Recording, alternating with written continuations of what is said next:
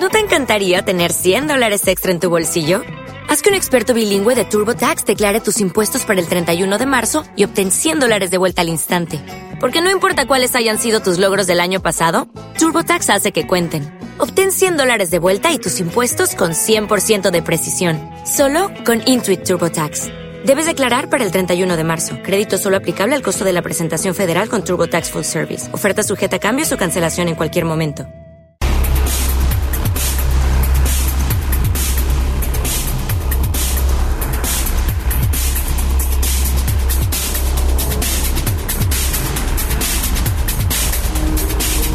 Compasión es un valor que no debemos olvidar. Es un sentimiento que nos obliga a ocuparnos de aquellos que se encuentran en una situación difícil y diferente a nosotros, que nos infunde amor y cariño, aunque no conozcamos a las personas que se encuentran en una situación complicada. La compasión es el pegamento social que une las causas, los momentos, las situaciones y hace que todos nos hagamos uno, que llena nuestros corazones de satisfacción, pues sabemos que hicimos algo por el bien de la humanidad. Ayuda ya, vuélvete parte de la solución. Nuestro deseo de ayudar a los demás es lo que nos vuelve más humanos.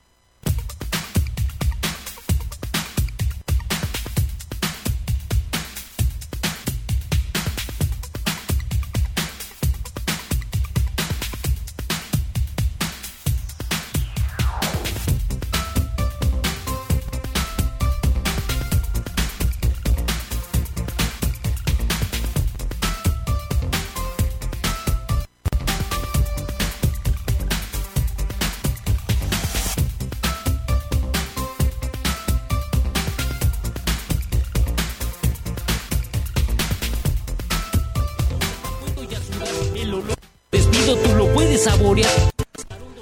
¿Qué tal? Muy buenas tardes, tengan todos ustedes. Bienvenidos a nuestro programa número 13 de la segunda temporada de la Asociación Jalisciense de Clubes. Agosto, la Cámara de la Industria Alimenticia Jalisciense. Asociación que representa a la Federación Mexicana de Asociaciones de Atletismo aquí en Jalisco.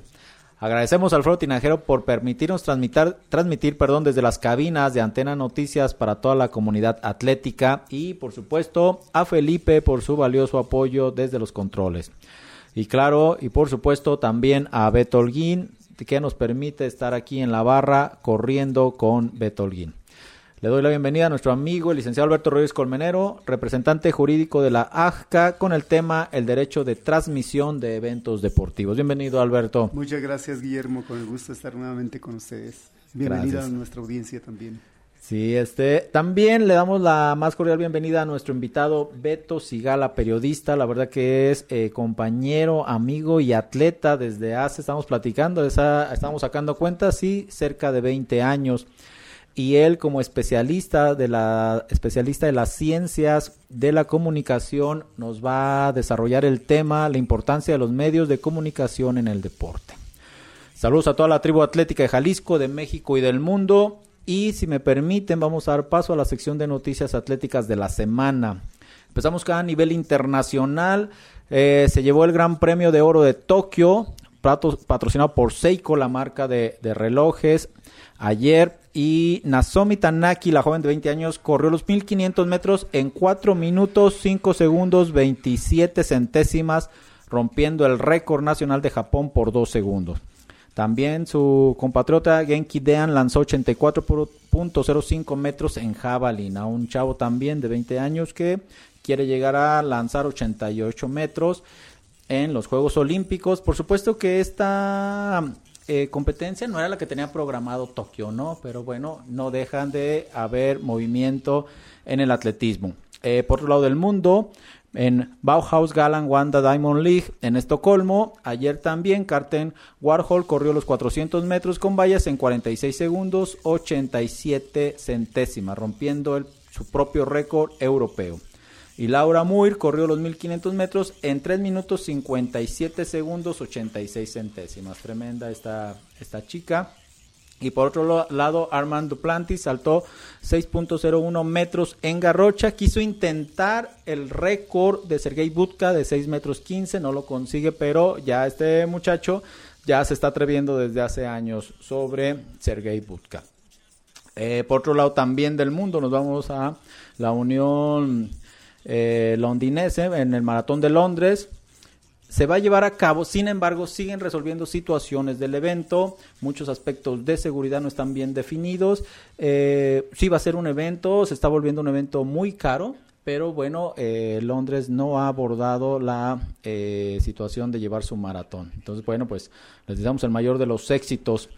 A nivel nacional, este, bueno, pues entraron todos los alumnos de educación básica y media superior a clases. ¿eh? Este, no tuvimos el, el tráfico de, de, siempre, pero eh, este, pues ahí las mamás y los papás, no sé cómo se la hayan visto. A mi hijo ya lo sacaron de clases el primer día, entonces. Yo estaba en la cocina y me hablaron que qué estaba pasando. Entonces, bueno, pues felicidades a todos estos jóvenes que entran a, clases, que lo aprovechen. Y la verdad es una, yo lo oí que se estaba riendo, que estaban interactuando. Entonces, a lo mejor es una cuestión, eh, aunque se, sali, se, cerró con esta modalidad, parece que sí tenían ganas, ¿eh? como de ya verse al menos en, en, esa, en esa, en esa modalidad.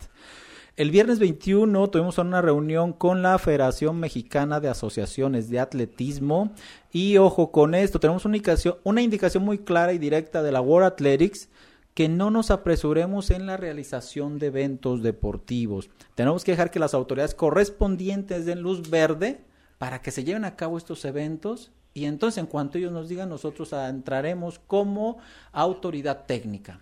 Entonces, la recomendación es de que no vamos a acelerar procesos, dejaremos que cada eh, autoridad en su ámbito de competencia determine en qué momento podemos entrar a los eventos. Entonces, eh, traemos un proceso para llevarlo a la mesa de trabajo y de salud.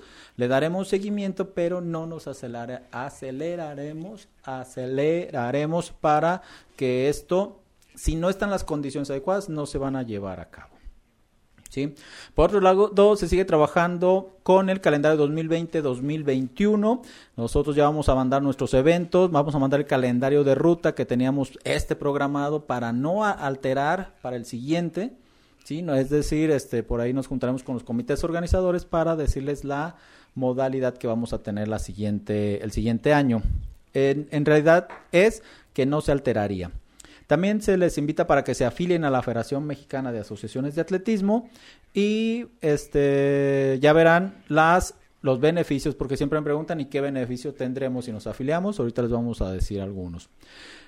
Ya está el curso para entrenadores para aquel que eh, lo quiera tomar y también está por salir la convocatoria para curso de jueces. ¿Y cuál es el requisito? Que estén afiliados. Son unos cursos muy accesibles y que esto hace que se desarrolle también la economía porque al ser juez reconocido y avalado por la federación, son los jueces que se contratan para juzgar los eventos atléticos.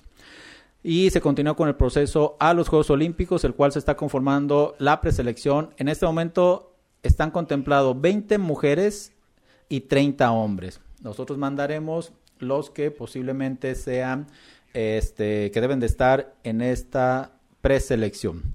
Y a nivel estatal se canceló el evento de prueba piloto que teníamos para activar las carreras deportivas, eh, que se iba a llevar en el Parque de la Solidaridad Iberoamericana. Y bueno, ahorita el parque está sufriendo unas remodelaciones. La verdad que está quedando muy bonito, pero ahorita no se estaban las condiciones para llevarse a cabo ese evento en ese parque. Entonces, eh, vamos a esperar, pero también como tenemos la indicación de la Federación eh, mexicana de asociaciones de atletismo, que también tendremos que esperar que las autoridades nos den luz verde para eso. ¿sí? Y bueno, vamos a, a, pasar con el licenciado Alberto para que nos eh, diga y nos explique en qué consiste el contrato de derecho de transmisión de eventos deportivos. Hola Guillermo, ¿cómo estás? Bien, gracias Alberto. Pues, pues mira, eh, basando, partiendo de, de, de, una información que por ahí conseguí, nada más como antecedentes, eh, comentarles que la primera transmisión que fue, se realizó en radio fue la transmisión de un, de un de una pelea que hubo entre Luis Ángel Firpo y Jack Dempsey el 14 de septiembre de 1923. Sí. Yo tenía por ahí curiosidad, dije, bueno, ¿y a partir de cuándo pues empieza la transmisión de los eventos deportivos en específico y dónde? Una segunda el 28 de septiembre de 1925. La primera emisión de fútbol se llevó a cabo también en Argentina durante el encuentro entre la selección albiceleste y la escuadra de Uruguay. Mm. Esto nada más lo, lo, tenemos como una referencia, ¿no? no y interesante ese partido, ¿es? ¿eh? ¿en, qué año fue la de Argentina y Uruguay? Argentina y Uruguay fue en 1925, el 28 de septiembre. Por ahí tiene mucho que ver los aspectos de, del tipo de gobierno que, que, que estaba en cada país, es, se vuelve interesante, ¿eh? Ah, o sea, el, el contexto histórico, ¿no? Sí, cómo no. Mira, eh, partiendo pues de, de los eh, preceptos constitucionales, ¿dónde es donde se, donde se encuentra eh, el derecho a la comunicación? Pues es en el artículo sexto constitucional, que es el que consagra el derecho a la libertad de expresión y la, la manifestación de las ideas que, que conlleva. Ahí le, le, establece al Estado una obligación que es la de garantizar el derecho de acceso a las tecnologías, de la información y comunicación, así como los servicios de radiodifusión y telecomunicaciones, y se incluyó el de banda ancha e Internet como conceptos eh, modernos de la comunicación y donde había mucha, mucha controversia acerca de que quiénes serían los que tendrían el monopolio o cómo se, se llevaría a cabo esto, eh, el, el, control del Estado en este, en este rubro. Eh, la Ley Federal de, Telecomunicaciones y Radiodifusión es la ley que viene a regular también este aspecto, el aspecto de quiénes, cómo, él establece los límites de dónde a dónde y eh, de aquí, en el ámbito de aplicación de la ley y la competencia de las autoridades, nos señala en su artículo primero, dice, la presente ley es de orden público y tiene por objeto regular el uso, aprovechamiento, explotación del espectro radioeléctrico, las redes públicas de telecomunicaciones, el acceso a la infraestructura activa y pasiva, los recursos orbitales, la comunicación vía satélite, la prestación de los servicios públicos de interés general de telecomunicaciones y radiodifusión y la convergencia entre estos en la parte que nos interesa. ¿Y, estamos nosotros en un tratado internacional de, comunicación? O sea, la, la, Constitución en ese artículo es basado también en un tratado internacional o eh, no tenemos ningún convenio para transmitir o retransmitir este Mira, ciertos eventos al deportivos. las comunicaciones eh, un, derecho que ya es parte de, esta globalización, pues se van estableciendo convenios y tratados conforme eh, cada, cada país lo maneja dentro de su propia legislación, ¿sí? Claro que sí, no tengo en la mano cuáles ah, son los, los, referentes, pero sí, sí lo hay. Cada uno en particular sí lo establece. En, aquí me surgía a mí la, la, la, cuestión, ¿quién es quien viene a regular, por ejemplo, este tipo de, de situaciones? Eh, está la ley, pero ¿quién es el órgano que específicamente viene a, normal este, a normar este tipo de, de, de actos entre los los particulares y el Estado. Pues tenemos al, al, Instituto Federal de Telecomunicaciones, que es la autoridad que va a establecer, fíjate, dice, tiene por objeto regular y promover la competencia y el desarrollo eficiente de telecomunicaciones y la radiodifusión en el ámbito de las atribuciones que le confiere la Constitución y en términos que fija esta ley y demás disposiciones aplicables. Es entre, entre los eh, sujetos, los gobernados, es muy poco recurrente este tipo de, legislación porque es meramente de, los, de los entes encargados de la comunicación donde se vienen a gestar este tipo de, actos, ¿sí? Eh, la importancia de esto es qué tanto viene a, a contenerse dentro de lo que es el, el, aspecto de la comunicación y la transmisión, sobre todo los eventos deportivos, que era donde estaba centrado este, este tema. Ajá. Sí, Guillermo.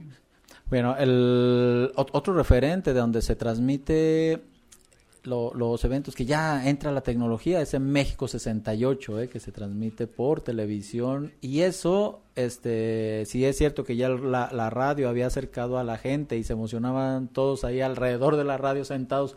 Y aquí era la habilidad para que, para que la persona, el, el que estaba narrando el evento, pudiera contagiar a, las personas, a, los radioescuchas, ¿no? Pero con la televisión le da otro giro completamente, ¿no? Estaban viendo el aspecto de eh, la imagen, el evento, lo escuchaban, entonces eso se, se vuelve eh, muy atractivo Incluso llegó a ser eh, que, un, que un evento deportivo era más rentable que hacer un documental científico por la cuestión de las acciones que se dan rápido. Entonces, México 68 también hace un cambio tecnológico en la cuestión de la transmisión. Claro que sí. Eh, y, y, fíjate que en este, en este sentido, eh, existe un organismo que es la Organización Mundial de la Propiedad Intelectual que es el que viene también de alguna manera a regular todo este aspecto de, la, de las transmisiones, pero vamos viendo sobre lo que es la transmisión de los eventos deportivos concretamente, ¿sí?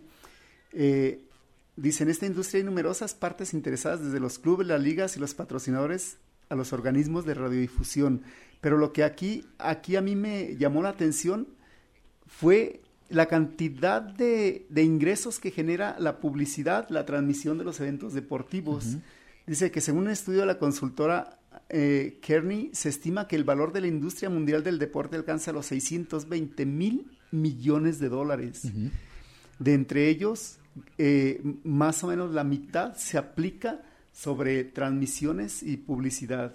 Entonces, imagínate, ¿Por qué es tan importante, pues, eh, cómo se celebren también este tipo de contratos? Son, son altamente técnicos, muy técnicos para que, pero aquí más bien se trata de dar generalidades de, dónde vienen los derechos de transmisión y el impacto que tienen. Además, eh, cómo hoy se enfrentan los eh, las transmisoras, los agentes encargados de, de este tipo de, de negocios al hackeo ¿sí? Que es algo con lo que están peleando bastante y que es el problema ahorita, el dolor de cabeza de las, eh, de las transmisoras.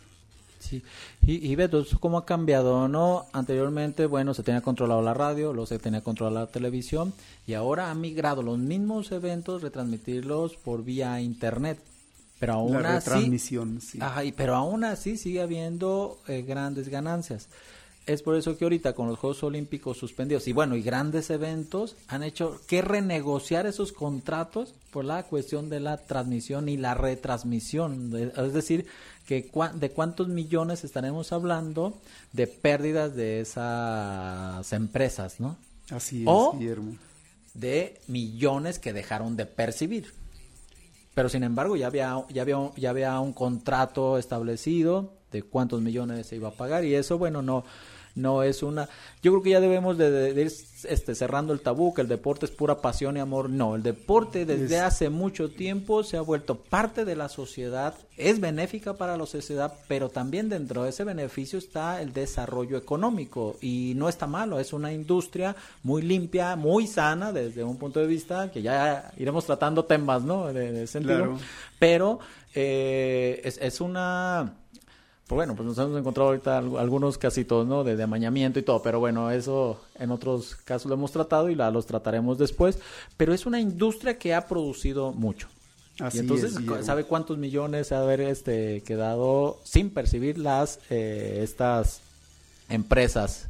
Fíjate que es un tema muy interesante que se debería, debería de abordar. Eh, el impacto que trajo eh, hoy la, la pandemia en la realización de los eventos deportivos y hasta dónde hasta dónde alcanzó eh, eh, a lesionar, por ejemplo, las industrias que son anexas a él, las marcas, eh, los propios los propios ingresos que se perciben por por entradas a los a los clubes, a, a, los propios gimnasios, a los, estadios. Entonces, todo un, todo un efecto dominó que se vino a generar con este, con este tipo de, la, de situación de salud pero que pues será tema para otra... no, y que, que, ahorita desde ese punto de vista nos lo va a desarrollar Beto en, el, en la última... Eh, en el último momento la cuestión de cómo esto afectó a los medios de comunicación o cómo los medios de comunicación están abordando esta situación. Pues gracias Alberto, de todos modos, bueno, pues vamos a, gracias, a, seguir continuando. Muy interesante este tema que da para mucho, ¿eh? pero bueno, aquí están, vamos desarrollando esos temas de interés eh, jurídico deportivo. Y bueno, en la sección de deporte, salud y diversión, vamos con eh, Roberto Sigala y vamos a tocar el tema de la importancia de los medios de comunicación en los deportes. Y Beto, pues gracias por, por acompañarnos, por, por aceptar la, la, invitación. No, al contrario, muchas gracias eh, por la invitación, eh, por compartir los, los micrófonos con, contigo, Guillermo. bueno, que yo te digo Memo. Sí, no, no, y adelante, adelante, no, claro que sí. licenciado Alberto también. Y bueno, pues es un gusto eh, estar aquí. Bueno, pues los medios de comunicación, de comunicación responden a, a una cuestión muy, muy básica, ¿no? Del ser humano plasmar una idea y compartirla, eh, ya sea de manera personal o para el bien de, de, una, de una comunidad, ¿no? Eso es, eso es algo, sigue siendo el mismo principio hasta ahora que tenemos los, los medios electrónicos, las nuevas tecnologías. Y bueno, ya formalmente, eh, a partir de la revolución industrial, pues es donde nace en forma la prensa escrita y donde la humanidad empieza a, plasmar eh, todo su imaginario, las crónicas, la necesidad de de comunicar una o informar una noticia, un, suceso, ¿no? Incluso obras literarias que se publicaban en, los diarios, pero todavía la actividad deportiva no, no estaba presente, era, era solamente lúdica, ¿no? Y, y, como que muy local, ¿no? O sea, se podía armar una, una pelea allá en, en, San Luis, Missouri, con, con, pero no exacto, y no y no tenían impacto no o sea a lo mejor solamente entre esos dos ah, este, áreas algodoneras se peleaban y nomás se enteraban ellos. Tenemos que ir hasta el siglo XX cuando cuando llega la radio que es cuando genera ese ese impacto en las masas no como una aguja hipodérmica en la que pues eh, mucha gente eh, eh, tiene acceso a esos a esos a esos contenidos gracias al espacio radiofónico. Y, con respecto a lo que comentaba el licenciado Alberto, eh, me vino a la mente eso, ¿no? El, Mundial de Fútbol de 1930 en Uruguay eh, fue quizás el, primer ejemplo de cómo, de cómo la, la, radio hizo que, el evento fuera, digamos, global o, por lo menos en Europa y, América, América, gracias a la onda corta, la gente se pudo enterar de una manera más o menos instantánea de lo que estaba sucediendo en la Copa del Mundo, ¿no? Y bueno, después llega eh, también el cine, el cine más en forma, que se usó más como una propaganda. Por ejemplo, los, la Alemania nazi utilizaba los documentales para, para, exaltar ese espíritu, ¿no? De, nuestra raza es superior, nuestros atletas van a, van a ganar los Olímpicos de 1938, utilizaban al, al, al cine de esa, de esa manera. Pero es hasta los 50, hasta la década de los 50 cuando, cuando digamos que nace la, la televisión en, forma, es cuando, cuando viene la, la explosión de, del deporte, ¿no? como, como una extensión de la, de la cultura, de, la humanidad. Tanto así que, que no, se, no, se podía, no se podría entender, y por ejemplo, el desarrollo de, la, de la Major League Baseball, de la liga eh, las ligas mayores en los Estados Unidos sin la radio, eso jugó un papel importantísimo. Entonces, cuando llega la televisión, había ese interés, ¿no? De, vamos a hacer transmisión, vamos a ver cómo funciona, porque porque además es entretenimiento accesible, todo el mundo, a todo el mundo le gusta el béisbol, todo el mundo va, va a querer ver una, una transmisión de béisbol. Sucedió aquí en México de la misma manera, las primeras transmisiones los primeros intentos de televisión en, los 50 eh, o uno de los primeros fue un partido de béisbol eh, en el Parque del Seguro Social. ¿En México? En México, en la década de los 50. El primero fue un, discurso oficial, eh, no recuerdo, creo que fue Adolfo López Mateos, no estoy seguro, pero bueno, el caso es que ya había ese interés de que, de que el deporte fuera, fuera parte de, de eso, ¿no? Eh, y bueno, por eso el interés de Emilio Azcárraga Vidaurreta de que cada mexicano tuviera un aparato de televisión en, su hogar. Por eso invirtieron eh, tanto dinero en antenas eso, para que hubiera una cadena nacional de llevar deportes. Y entonces vino, la, vino el boom. Eh, antes, eh, pues según lo que cuentan, según lo, que he leído, los toros eran la actividad que reinaba, sobre todo en las, en las grandes zonas urbanas. Pero a partir de la televisión, pues el fútbol se erigió como como una como, como, la acción la, la, la, el entretenimiento estrella no el entretenimiento estrella pero también la lucha libre y también el box que, fueron deportes muy populares en los inicios de la televisión eh, mexicana. Y entonces seguimos así hasta hasta la realización del mundial en 1970 cuando el telesistema mexicano pues metió mucho dinero para que se hiciera la Copa del Mundo y para que la gente estuviera atenta a, ese deporte, el fútbol. Por eso eh, está eh, tan incrustado en nuestra idiosincrasia, ¿no? Es el, sigue siendo el deporte eh, más popular, nadie, nadie, nadie se lo va a quitar, ¿no? Exacto, y, no podemos ir en contra de eso, ¿no? Es, el gusto de, la mayoría de los mexicanos. Sí, y digamos que así siguió hasta, hasta la década de los noventas, cuando, cuando empieza el auge de, las, del cable, la televisión por cable en México.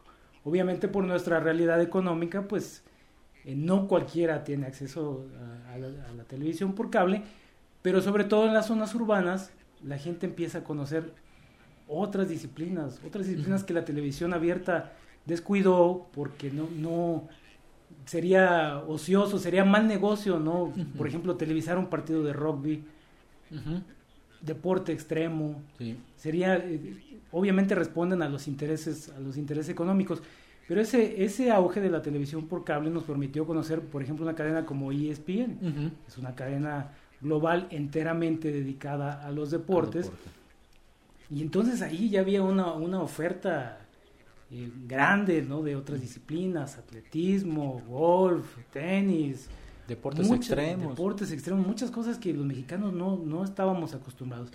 Eso, en cierta medida, modificó, modificó los gustos de las audiencias. Hablábamos hace poquito, el, fútbol no dejó de ser lo más popular ni dejará, pero por lo menos se abrió el espectro, ¿no? La gente empezó a consumir otro tipo de cosas.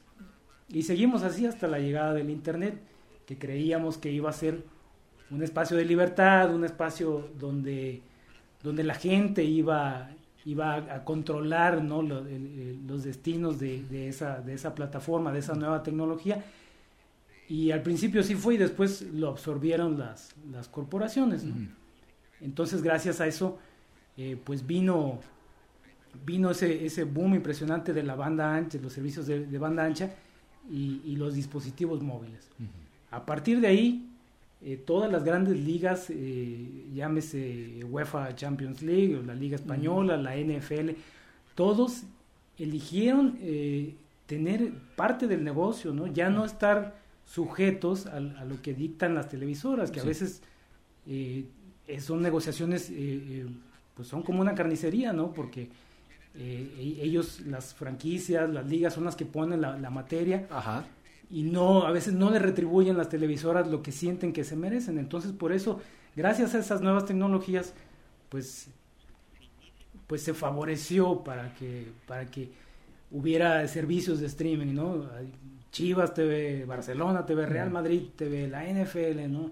Entonces, fue, digamos, para bien y para mal. No, no, no, es, no es un acceso para todos, no, no es tan popular. La, la televisión sigue penetrando, en, sobre todo en, estratos sociales que, pues, no pueden contratar un servicio de, de banda ancha, no pueden tener un, dispositivo muy, muy sofisticado, pero ya por lo menos hay esa, esa otra opción, ¿no? Que permite que permite que los deportes se consuman de una manera distinta. Plataformas eh, como de, de video eh, a la carta, ¿no? Como Netflix, como, como otras marcas que hay, que hay ahí. Entonces ya no, ya no solo es la televisión lo, lo que reina, ¿no? que, me parece es un aspecto eh, ya de entrada positivo de, cómo ha evolucionado el deporte y que gracias a todo eso el, el deporte es lo que es en, en, nuestra cultura, ¿no? Si no, nos entendería que los, que los deportistas este, sean ese, esas estrellas, ¿no? Con, e, con esas eh, personalidades que son tan, tan influyentes, ¿no? Que la gente los idolatra de esa manera. Si no, no se entendería, ¿no? Si no, no hubiera crecido la industria, como hablábamos hace poco, hace, hace un ratito, no sería la industria millonaria que es ahora si no fuera por, por el desarrollo tecnológico. Pues bueno, nos acabas de contestar la, la, a, la, la siguiente pregunta que te íbamos a, a realizar, que habíamos formulado, cómo se había beneficiado el deporte con los medios de comunicación. Pero entonces, aquí Beto, Alberto, estamos hablando de que se benefician, los, los medios de comunicación benefician al deporte, pero el deporte y los deportistas se benefician también con los medios de comunicación, es decir, se da ese binomio, ese, esa simbiosis de eh, beneficio mutuo, ¿no? Y, y, también el público sale beneficiado con, con los medios de comunicación, ¿no?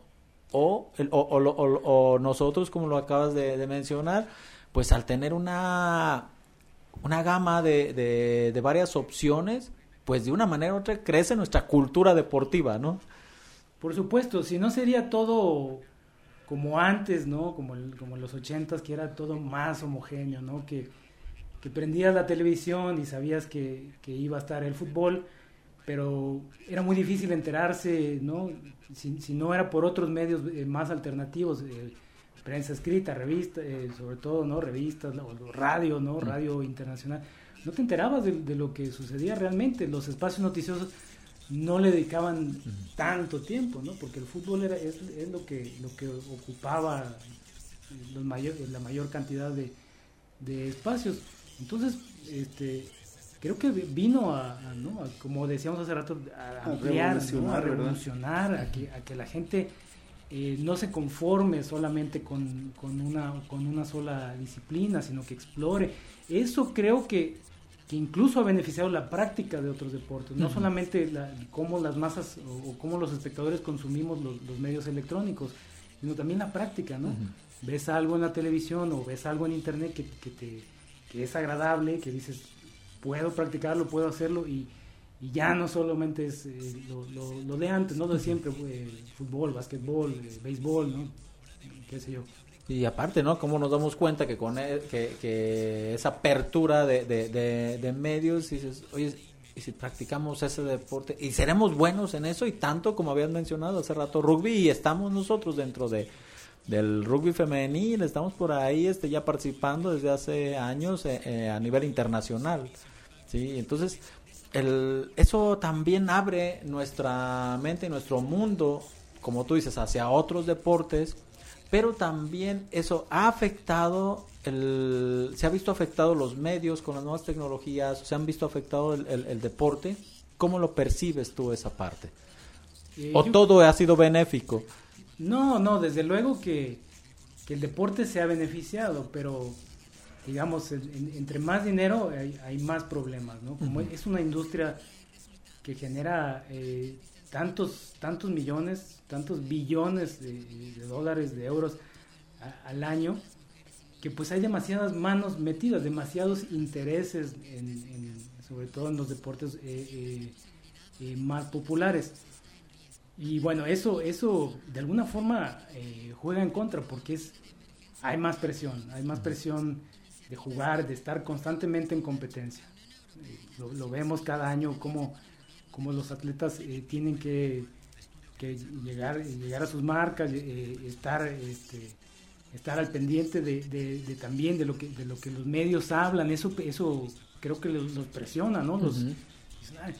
Y luego las, eh, las nuevas tecnologías han, han, propiciado que, que de, alguna, de alguna manera se trivialice la, la el oficio del, del periodismo, ¿no? Mm hemos visto cómo, cómo a partir del, del surgimiento de, de, los blogs y de los videoblogs, eh, cualquiera que tiene ese espíritu de, de hazlo tú mismo, uh -huh. eh, se siente con ese derecho de, de generar una opinión, sí. aunque su opinión no esté respaldada en, en un estudio formal. Perfecto. Entonces, Beto, eso, eh, aquí tenemos dos, dos, dos actores importantes dentro de, de, esta gama de los medios de comunicación. Por un lado tenemos acabas de mencionar los deportistas. Incluso eh, los deportistas sí vemos que son muy talentosos, pero los medios de comunicación pueden catapultarlo y creernos hacer que está dentro de una, una, una persona que es inalcanzable, un casi semidios, ¿no? Sin embargo, en los mismos medios pueden eh, ver su otra parte humana y vemos todos los errores eh, que cometen y luego se contraponen con este aspecto eh, idealizante, ¿no?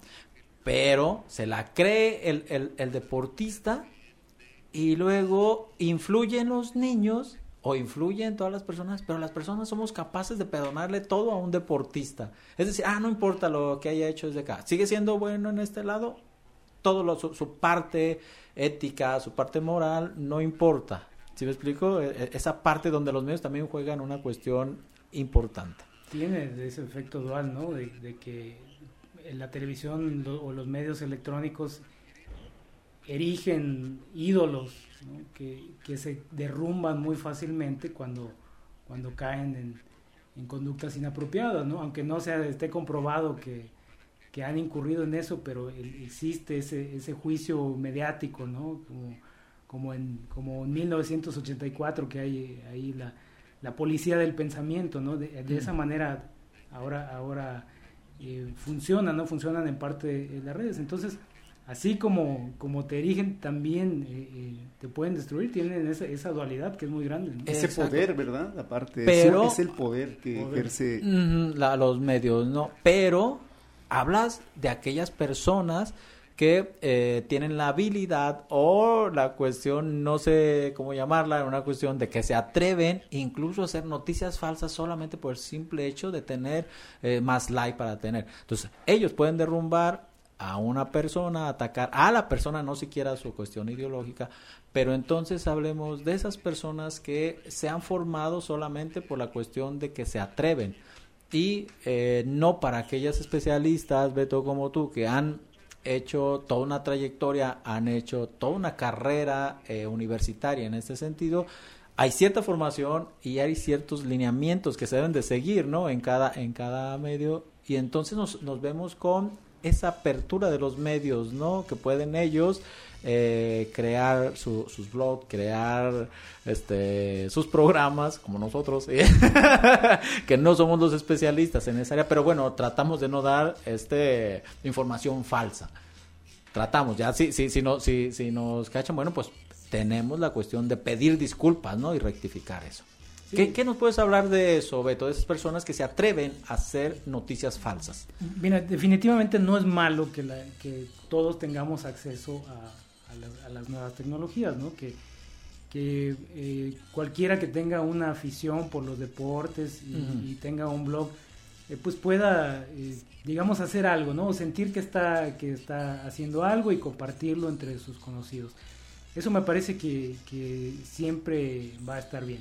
En algunos casos incluso esa gente tiene llega a tener más influencia que comunicadores que llevan eh, muchos años saliendo, eh, hablando en la radio o en la televisión o escribiendo en, prensa escrita. Creo que eso, ese aspecto de, de, que todos tengamos acceso es bueno en eso, ¿no? Siempre y cuando, siempre y cuando esa gente no sea vista como, como dueña absoluta de la, de la verdad. Exacto porque entonces eh, caemos en eso, ¿no? De que una persona que no tiene una preparación, que no tiene una ignorancia atrevida de hablar de temas que quizás no domina, que, no son su fuerte, como temas médicos ahora que, la sí, cuidado. Y, ves que la gente sugiere cosas y, no es necesariamente eh, eh, la verdad. Y bueno, digamos que por el aspecto de como pasatiempo, como me parece muy bien. El problema es eso, ¿no? Que llegamos a esta, a esta era de los medios de comunicación que se le conoce como la posverdad, que, es eso justamente, ¿no? La, realidad distorsionada. Si ya de por sí, eh, eh, cuando, cuando hablas ante un micrófono y viertes eh, una opinión o informas un suceso, no deja de ser una abstracción aunque trates de, ser, de ser totalmente objetivo, no deja de ser una abstracción de algo que viste y la forma, y lo estás, lo estás informando, lo estás eh, eh, comunicando. Ya de por sí, ahí es, difícil. Imagínate a alguien que no, que no tiene ¿no? Una, una, preparación formal, pues, distorsiona, distorsiona la realidad. Eso por un lado, por, por el otro lado, eh, toda esta cuestión de los fake news responde a esa necesidad también de, de generar dinero, de generar vistas a, a como dé lugar, de, de, ve mi página y para y yo genero ingresos eh, por publicidad.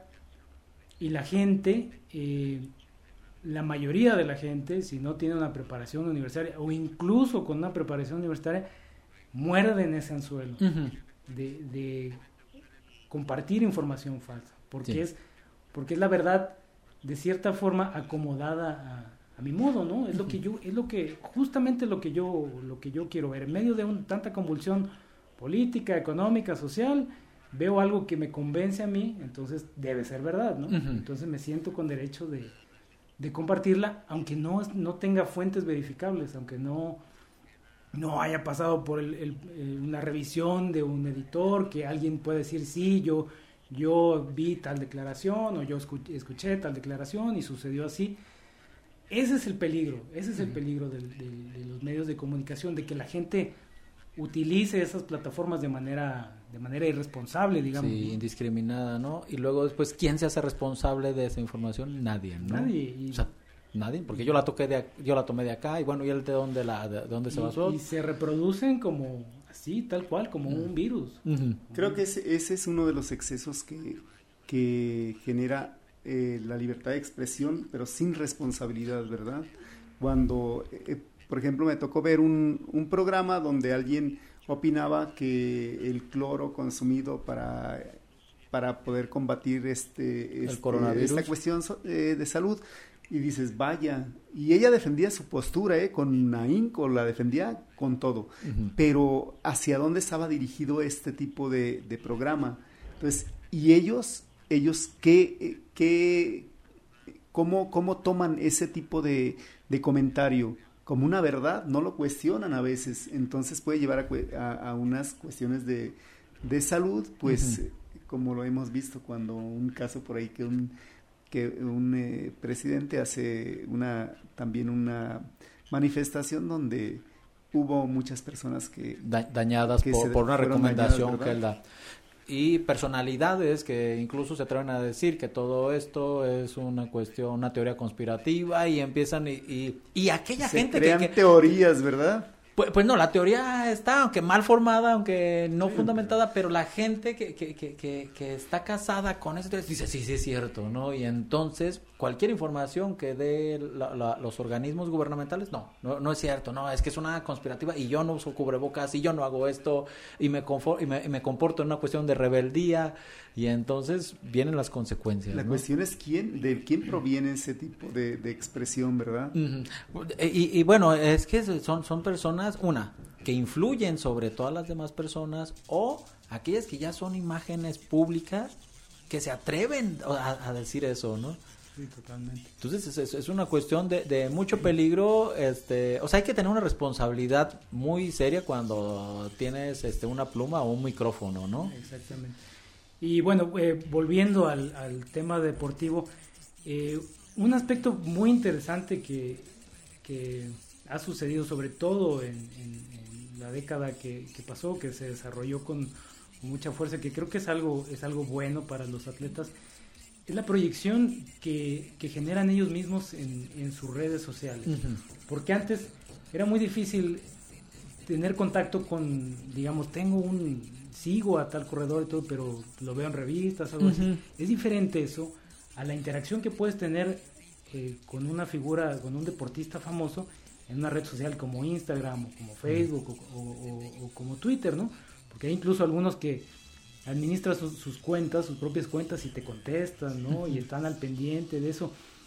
Y entonces, eh, lo, lo, positivo creo que va en que, en que en, en, deportistas de disciplinas que no tienen tanta proyección como, el, como el fútbol, soccer o el básquetbol o el béisbol, eh, tienen esa, esa plataforma para, para hacerse, hacerse llegar medios para, para su práctica, uh.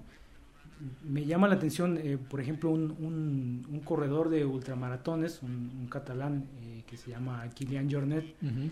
que este cuate durante la pandemia, pues eh, se dedicó a, digamos, a correr en, en, su casa, ¿no? a, fomentar el ejercicio, el ejercicio en casa.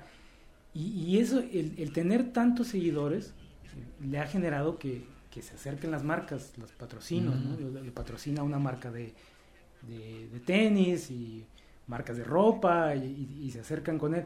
Y entonces es bueno porque en una situación de emergencia como la que estamos, ¿no? Aquí solo me imagino la, la, situación en la que están los corredores que, que viven de, ir a carreras cada semana.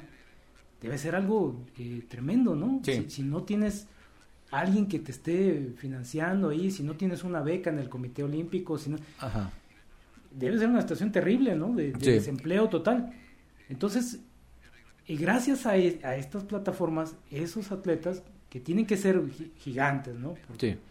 Pero tienen acceso a eso, ¿no? A que, a que las marcas los sigan apoyando aún en una situación eh, tan difícil que los esperan. Mientras no haya eventos, pues te, aguantamos, ¿no? Ahí vamos viendo, ¿no? Tú sigue con tu actividad y seguimos, porque la gente está más en casa, seguimos promocionando la marca, sigue promocionando tu, tu imagen. De lo contrario es, es, es difícil, ¿no? No sé real, realmente cuál sea el panorama de esos atletas, sobre todo en una, en una realidad como México, de los atletas que viven, que van semana a semana, ¿no? Pero imagino que debe ser, debe ser terrible, ¿no? Sí, es, complicado. Y, y, aquí tenemos este el caso de este chavo japonés que les comenté al inicio, de que lanzó 84 metros en jabalina.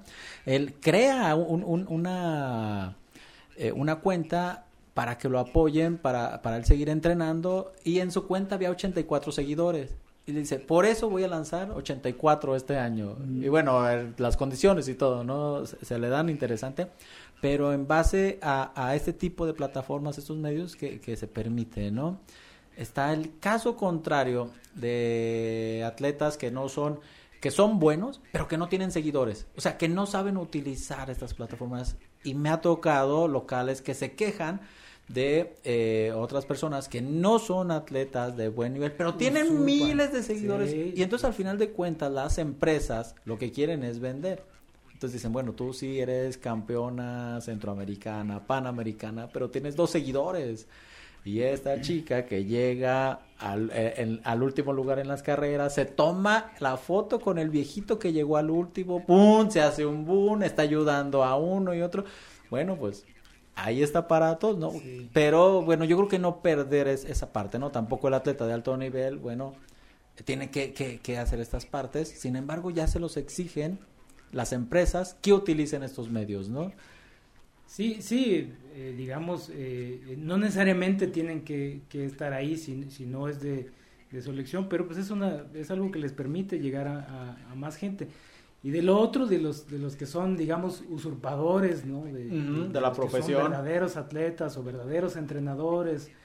Eh, pues sí, ahí sí la gente debe de, elegir, ¿no? De tener más criterio, ¿no? De, de, las opiniones de quien escucha, ¿no? Y creo que eso se puede, se puede verificar fácilmente, ¿no? Porque hay, hay tantos que inundan las, las, redes, tanta gente que, que, se ostenta como, ah, yo soy entrenador y pongo mi pongo una rutina de ejercicios aquí abajo de mi publicación y, vive de los likes a una persona que, que, estudió. Creo que es muy fácil darse cuenta, pero no todo el mundo se da cuenta. Ese es el, verdadero peligro.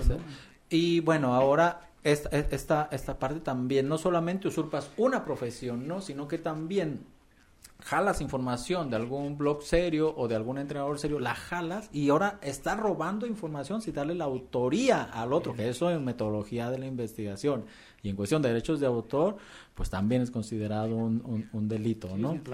Entonces, este, pero, pero, pero da lo mismo, ¿no? Entonces, eh, te ha tocado ver, dices, ah, caray, este, pues es medio científico. Dices, ah, caray, pero, pero no, esto, esto ya lo vi en otro libro y no creo que sea de él. Y entonces es cuando eh, sí te das cuenta que solamente lo jaló, pero lo, lo, lo, lo, triste es que no ponen la autoría de quién, de, la fuente. Y bueno, eh, Beto, hay, una pregunta obligada para estos tiempos. ¿Con esta pandemia se han modificado los medios para transmitir el deporte?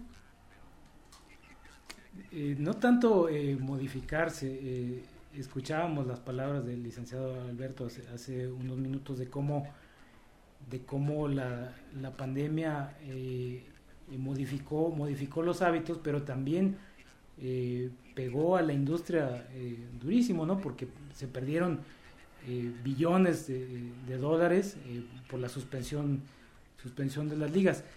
Eh, creo que nos dimos cuenta precisamente eso de que, de que los deportes son importantísimos en, en- en la cultura de la, de la humanidad, que no podemos subsistir eh, con, sin ellos, porque llegó, llegó la pandemia, la primera reacción, porque era algo desconocido, el virus, y lo primero fue paramos todo porque no sabemos qué va a suceder y, y más vale y entonces el deporte y la cultura fueron lo, lo más sacrificado, ¿no? porque son actividades que no, no están catalogadas como, como esenciales.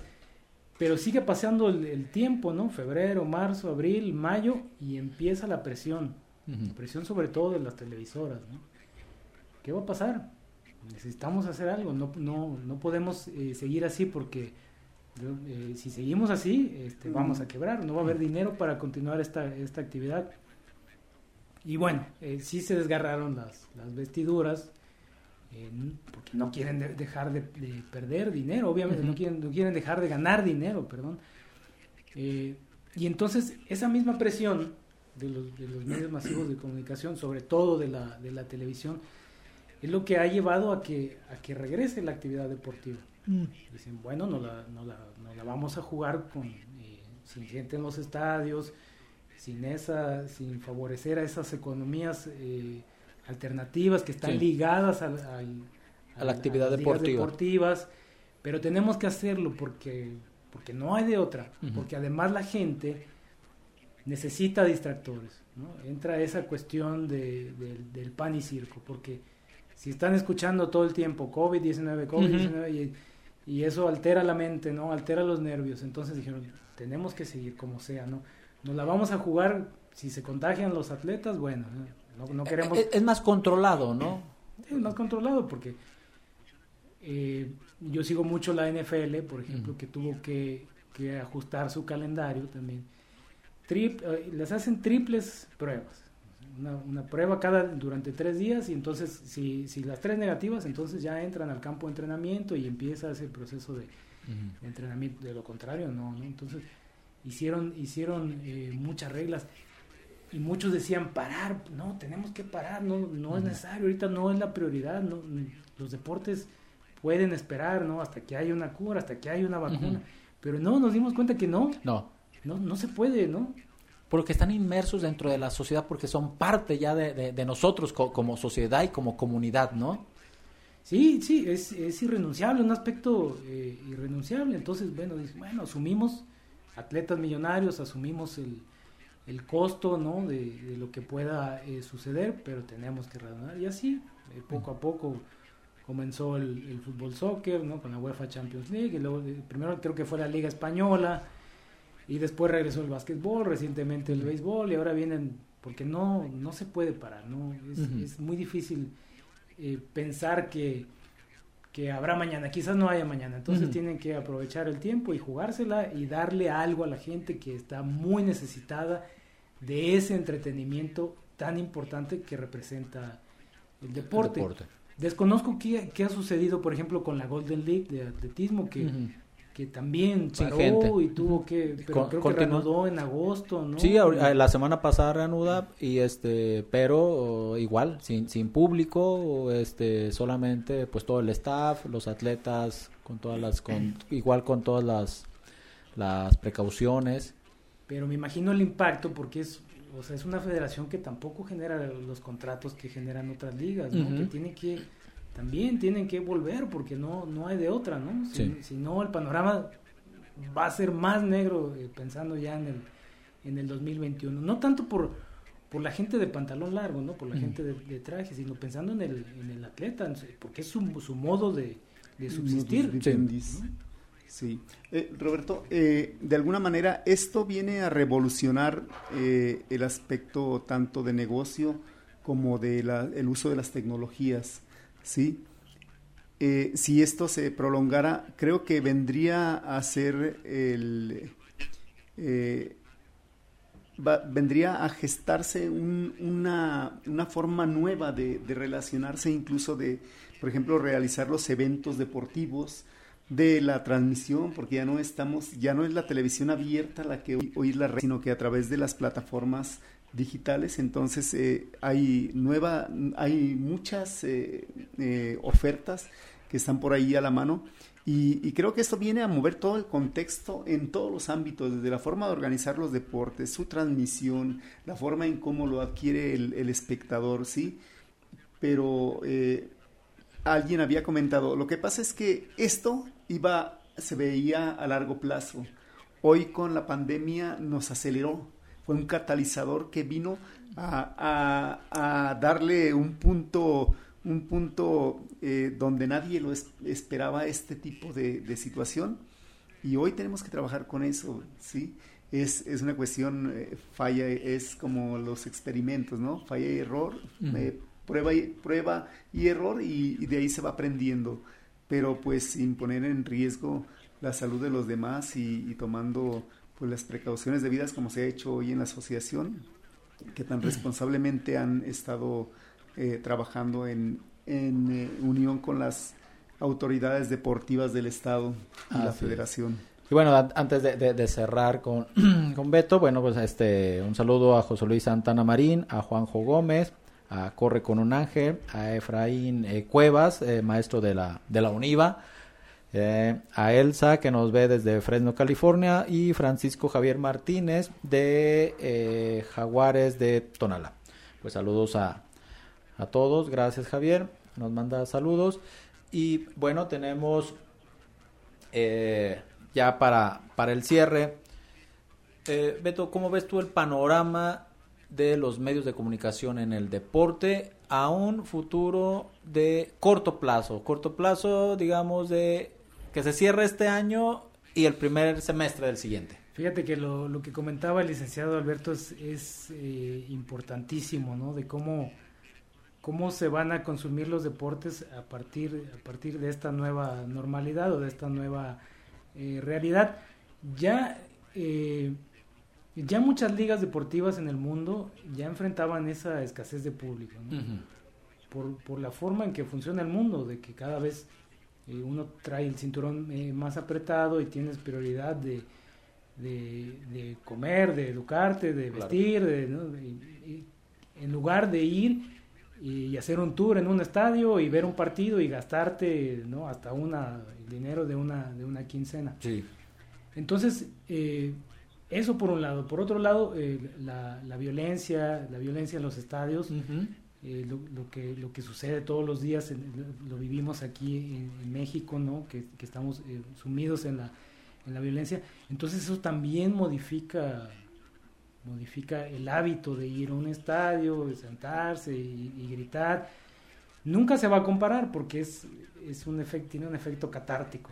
Que la gente va y grita y se desahoga y Creo que eso nunca va a desaparecer, pero tiene que, tiene que cambiarse, Mientras, mientras superamos esto o, digamos ya que lo superamos igual, eh, va a haber más, menos gente en los estadios, menos gente yendo a los estadios. Y entonces es donde cobran más importancia las plataformas de streaming y, la televisión, porque la gente eh, puede evaluar, ¿no? Si me gasto digamos, 500 pesos en una ida al, fútbol en, el estadio, pues mejor pago una membresía en, tal canal de, streaming y ya veo los partidos desde mi casa, no me arriesgo, no, no, pasa absolutamente nada y es la misma pasión, ¿no? Quizás no la misma catarsis, pero es la misma pasión. Entonces sí, hacia eso va, totalmente hacia, hacia eso va. Quizás este tendría que revolucionarse el espectáculo de una manera exponencial, el espectáculo deportivo, pero no, eso no va a suceder porque el humano tiene ciertas capacidades y, y, no puede hacer más de lo, ¿no? de lo, para lo que está hecho. Entonces, sí, sí va a cambiar de esa manera. La gente va a consumir más, de, más los deportes desde, desde su casa. Perfecto. Ya lo hace, de hecho. Sí. Bueno, Alberto, ¿algún último comentario que nos quieras hacer? Pues respecto a, este tema, simplemente pues eh, ser pacientes, eh, eh, actuar en consecuencia de lo que, de lo que estamos pasando y, pues en el caso de la asociación regirnos de acuerdo a los, a los últimos acuerdos que emitan las autoridades y pues nos iremos ajustando a las nuevas modalidades que vayan presentándose, ¿verdad? Sí. Sobre todo eso, invitar a ser responsables a, a la audiencia y aunque nos cueste trabajo, pues tenemos que, que ser, eh, en este caso sí, obedientes en ese sentido para protección y bien de todos. Sí. Pues gracias, Beto por estar aquí con nosotros y aceptar la invitación. Alberto, gracias, por, tu, gracias, por tu tema. Y eh, lo- al final de cuentas, el ser humano es muy creativo y quien hace los medios de comunicación es la, es la gente, ¿no? Entonces yo creo que tendrán nuevas ideas para que el deporte siga llegando a todas las personas y a todos los rincones del mundo y yo- yo creo que nosotros no vamos a dejar de tener deporte, pero sí van a tener nuevas cambios y nuevas modalidades con esto que está sucediendo. Bueno, pues gracias a todos los que estuvieron eh, escuchándonos, les deseamos un buen provecho para todos los que ya están eh, comiendo y nos vemos el siguiente lunes con otro tema interesante y empezamos con nuestra nueva eh, nuestros nuevos programas de septiembre. Gracias y buenas tardes. Muchas gracias, Guillermo. Gracias a todos.